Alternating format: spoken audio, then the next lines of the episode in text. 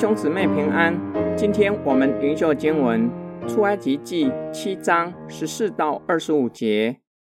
耶和华对摩西说：“法老心里固执，不肯容百姓去。明天早晨，他出来往水边去，你要往河边迎接他，手里要拿着那变过蛇的杖，对他说：耶和华希伯来人的神打发我来见你，说。”容我的百姓去，好在旷野侍奉我。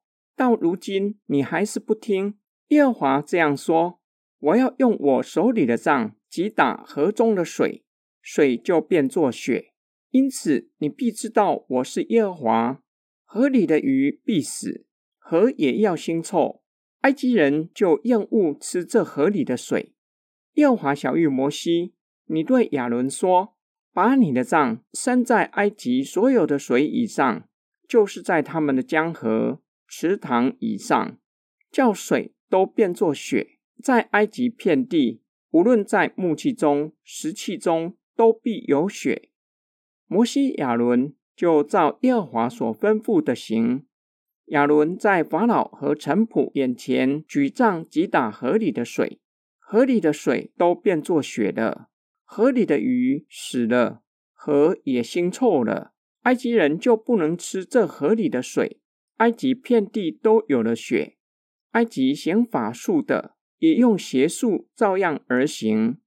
法老心里刚硬，不肯听摩西、亚伦，正如耶和华所说的。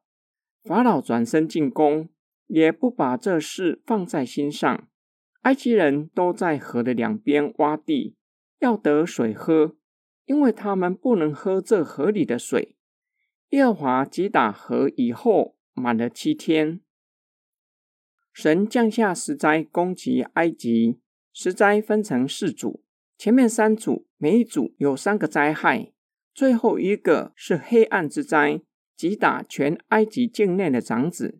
每组头一个灾害，都是上帝吩咐摩西去河边迎接法老作为开始；第二个灾害，吩咐摩西进去皇宫向法老说话；第三个灾害，没有吩咐摩西向法老说话，而是直接降下灾害。第一灾，尼罗河的水变成血，神吩咐摩西。明日早晨，拿着曾变作蛇的杖，前去河边向法老说话。法老去河边祭祀尼罗河神。第一灾显明上帝在尼罗河神之上。法老若是依然不容许以色列人离开，神吩咐摩西和亚伦将杖伸在埃及所有的水以上，表明影响的范围很广。埃及所有的河水都承受灾害。所有的河水都变成血，鱼死了，河腥臭了。埃及人不能喝河里的水，只能够挖地取水。法老看见灾害极大，心里依然刚硬，不让以色列人离开，且不把这事放在心上，不顾百姓的死活。然而，上帝怜悯埃及人，满了七天，停止第一灾。今天经文的默想跟祷告。我们阅读上帝在埃及降下十个灾害，看见神以他大能将以色列人从埃及领出来，同时看到神的威严，重重刑罚罪恶。使徒保罗告诉罗马教会，原来神的愤怒从天上显明在一切不虔不义的人身上，就是那些行不义、阻挡真理的人。保罗的话不是令人化的手法而已。从神在埃及降下十灾，可以看见神向抵挡他的人显出烈怒。十灾同时显出神的怜悯和忍耐。若是从埃及的节令来看，十灾前后可能长达两年的时间。上帝不断的给法老机会，法老若是及时悔改，愿意让以色列人离开，就不会降下可怕的黑暗之灾。埃及境内的长子不会在一夕之间灭亡，但是法老心地刚硬。我们并且从每三个一组的灾害，也能够看见上帝的怜悯。每一组头两个灾害，上帝都吩咐摩西向法老说话。法老若是愿意让以色列人离开，神不会降下可怕的灾害。神已经连续差派摩西两次向法老说话，法老连续经历两次的灾害。神若是再次差遣摩西向法老说话，法老可能会因为连续两次的灾害，愿意让以色列人离开。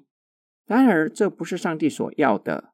上帝要法老主动且愿意让以色列人离开，而不是害怕灾害才不得不让以色列人离开。神在我们心中是怎样的形象呢？认为上帝非常严苛吗？生怕一犯错就会被上帝处罚吗？